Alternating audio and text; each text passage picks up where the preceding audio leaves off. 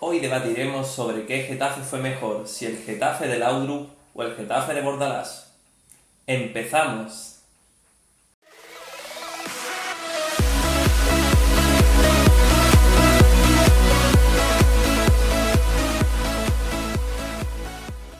Muy buenas a todos, ¿qué tal estáis? Bienvenidos un día más a mi canal y en el día de hoy vamos a debatir sobre qué Getafe fue mejor, si el Eurogeta del Laudrup de la temporada 2008 o el Getafe actual de José Bordalás.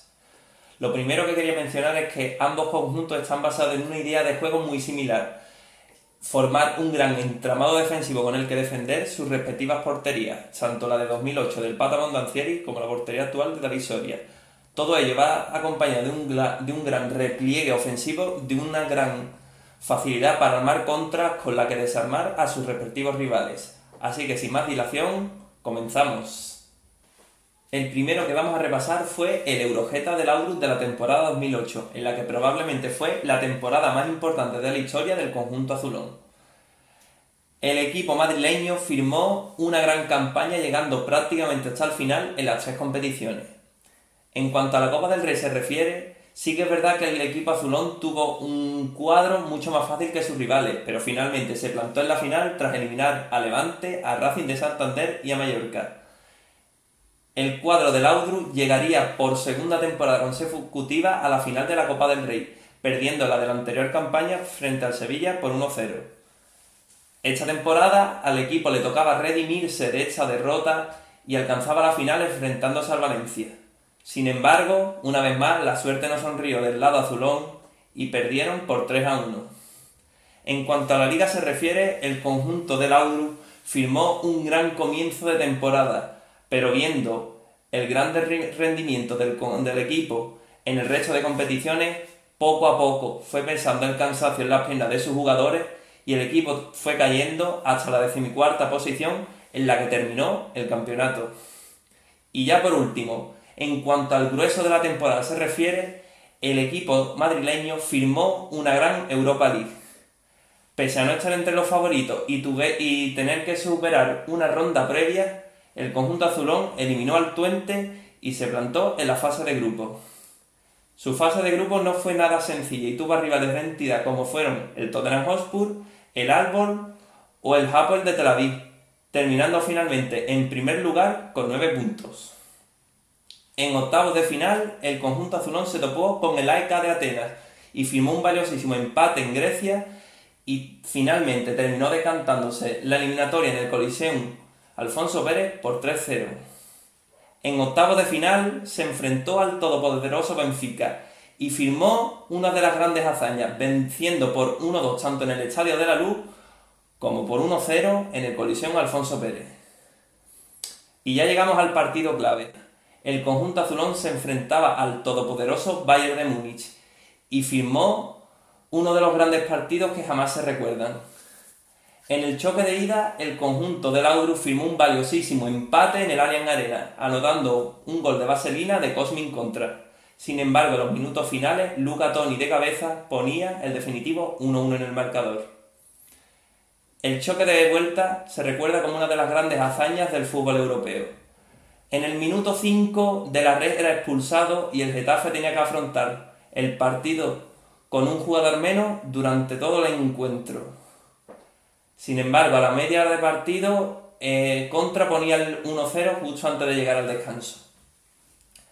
En el último minuto del partido, Riverí cazó un balón llovido en el área y de volea ponía el 1-1. Pero una vez más, arrancando la prórroga, el Getafe pronto se pondría en el marcador, anotando el 2-1 Casquero tras un zambombazo desde fuera del área y el 3-1 Braulio tras una jugada personal.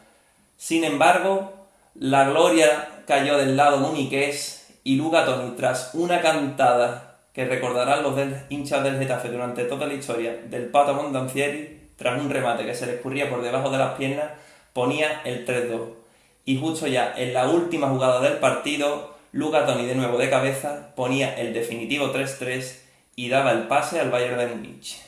Esa temporada finalmente el Zenit de San Petersburgo sería el campeón de la Europa League. En hecho se resumió esta gran temporada del Getafe, en la que, como os he comentado, será la más recordada por sus hinchas durante toda la historia. En cuanto a la plantilla del Getafe del Augurus de la temporada 2008, pues mencionar que tenía muchísimos jugadores de gran calidad. Tenía prácticamente doblado todos los puestos de la plantilla y pese a que tiene, en mi opinión, un 11 tipo, muchos de los jugadores que en este 11 van a permanecer en el banquillo tuvieron un papel importantísimo durante toda la temporada. En portería destacaría el Pata Bondancieri, que pese a su momento de infortunio en la eliminatoria con el Bayern de Múnich, fue uno de los jugadores clave que sostuvo al Getafe durante toda la temporada. En defensa destacaríamos a Lich, al Cata Díaz, que formó un gran tándem con Belenguer, y en la banda derecha, pues su claro dueño, que fue Cosmin Contra, que firmó, como ya hemos comentado, grandes actuaciones como las de Benfica o el Bayern de Múnich. El centro del campo estaría formado por tres jugadores, siendo Celestini el cerrojo de este equipo que sostenía al cuadro azulón y permitía lanzar los contragolpes, acompañado como interior desde Javier Casquero y Rubén de la Red. En punta de ataque destacaremos a tres jugadores. Por la banda derecha, Pablo Hernández, uno de los jugadores junto al Pato Condancieri más destacados del Getafe durante esta temporada, que le permitió en años posteriores regresar al Valencia. Por la banda izquierda, Manu del Moral, quien, tras irrumpir en la cantera del Atlético se hizo amo y señor de la banda izquierda del cuadro del colisión de Alfonso Pérez. Como punta de lanza, y que Chupuche, el hombre gol de ese Getafe, que también firmó una gran campaña en cuanto a cifras goleadoras se refiere. En el banquillo, pues habría muchos jugadores que tuvieron un papel importantísimo en este conjunto y vamos a destacar a los siguientes. En portería, pues Oscar Uchari, cuando tuvo que salir a dar la talla en favor de su compatriota, el Patón Dacieri, pues cumplió con crece. En defensa destacaríamos a Mario y a Galán. En el centro del campo, pues tendríamos también a Gavilán, Mario Cotelo, Payardó, Alberto Aguilar o un jovencísimo Juan Fran que ya iba dando calles de su gran calidad. En punta de ataque, dos jugadores claves. Por un lado, Braulio, que también anotó gol en ese gran partido frente al Bayern de Múnich, y por otro lado, Juan Albín, otro, ese llamado jugador número 12 que también tuvo muchísima importancia en esa temporada del conjunto azulón. Estos han sido los jugadores más destacados de la plantilla y bueno, a continuación la compararemos con el gran conjunto que ha formado José Bordalás. ¿El por qué comparar este Getafe con el de José Bordalás? Pues porque José Bordalás ha devuelto al Getafe a la gloria. Tras firmar hace varias campañas con el conjunto azulón y lograr ascenderlo, el Getafe poco a poco sigue haciendo un hueco entre los grandes hasta quedar finalmente clasificado para la Europa League. En cuanto a la plantilla se refiere, pienso que este Getafe tiene algo menos de calidad que el aquel Getafe de la Euro. Sin embargo, es un bloque muchísimo más compacto y que tiene mucha más arma para desmantelar a sus rivales. Además, tiene un gran entramado defensivo basado en dos laterales, dos dobles laterales, perdón, que tiene a David Soria como el portero, como uno de los porteros menos goleados de la categoría. En cuanto a la temporada azulona, pues en mi opinión rozaría entre el notable y el sobresaliente. El Liga ha firmado multitud de victorias y tiene ahora mismo, a expensas de lo que pase con la reanudación del fútbol, al equipo colocado en cuarta posición empatado a puntos con la Real Sociedad. El único punto de la, negativo de la temporada puede ser, puede ser quizás la participación del conjunto madrileño en la Copa del Rey, donde fue eliminado en la primera fase del campeonato por el Badalona por 2 a 0. Y ya por último, la Europa League, una vez más. El conjunto azulón ha firmado una gran primera fase eliminando en su grupo, teniendo que enfrentarse, perdón, al Transport, al que venció en los dos partidos, al Basilea frente al que perdió los dos partidos y lo pusieron en segundo lugar, y al Krasnodar, al que venció también en los dos partidos.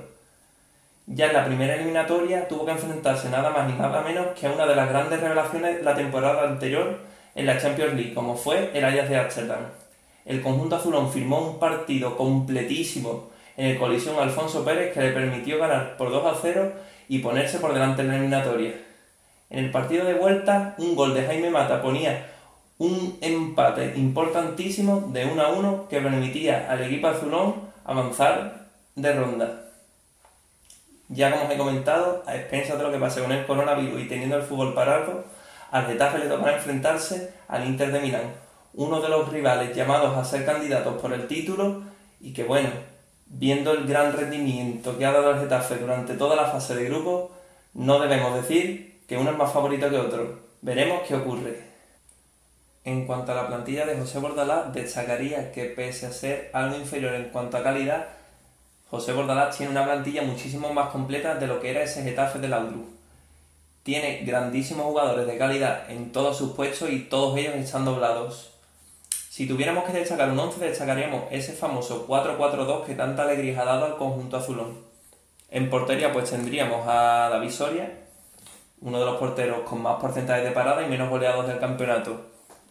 En defensa pues tendríamos a Yené, Cabaco y después dos dobles laterales como son de lateral derecho Nión y algo más adelantado Damián Suárez y por la banda izquierda de lateral izquierdo Antunes quien lleva gran parte de la temporada lesionado y Cucurella de interior. Centro del campo, una de las grandes fortalezas del conjunto azulón como son eh, Arambarri y Maximovic. Y ya en punto de ataque pues tendríamos a los dos hombres gol de este conjunto como son Jorge Molina y Jaime Mata. En el banquillo, pues el Getafe tiene muchos revulsivos que pueden darle muchísimas variantes en cuanto a juego se refiere. Pues en defensa tendríamos Olivera, Seita, en el centro del campo tendríamos a Jason y a Kennedy, quien jugó un papel muy fundamental en la eliminatoria frente al Ajax, a Etebo, a Faisal Fajir y a Timor. Y arriba tendríamos a Daverson, a Portillo y a Ángel, que pese a salir desde el banquillo lleva nada más y nada menos que 7 goles y 5 asistencias. Bueno, y hasta aquí el repaso de las dos plantillas más importantes de la historia del Getafe, ya que cada uno decida, por gustos, por ideas de juego, etcétera, cuál es la que mejor encaja sus intereses. Para mi opinión, pese a que la de Lauro quizás tenía más calidad, pienso que esta, como ya he comentado, la de José Bordalás, tiene muchísimas más variantes y es un cuadro mucho más difícil de debatir.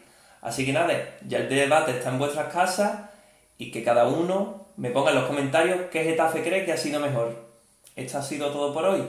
Espero que este vídeo os haya gustado muchísimo. Dejadme en los comentarios si queréis que compare otras plantillas de diferentes campañas. Y bueno, suscribiros a mi canal si no lo estáis, dejad un muy buen like y nos vemos en próximos vídeos.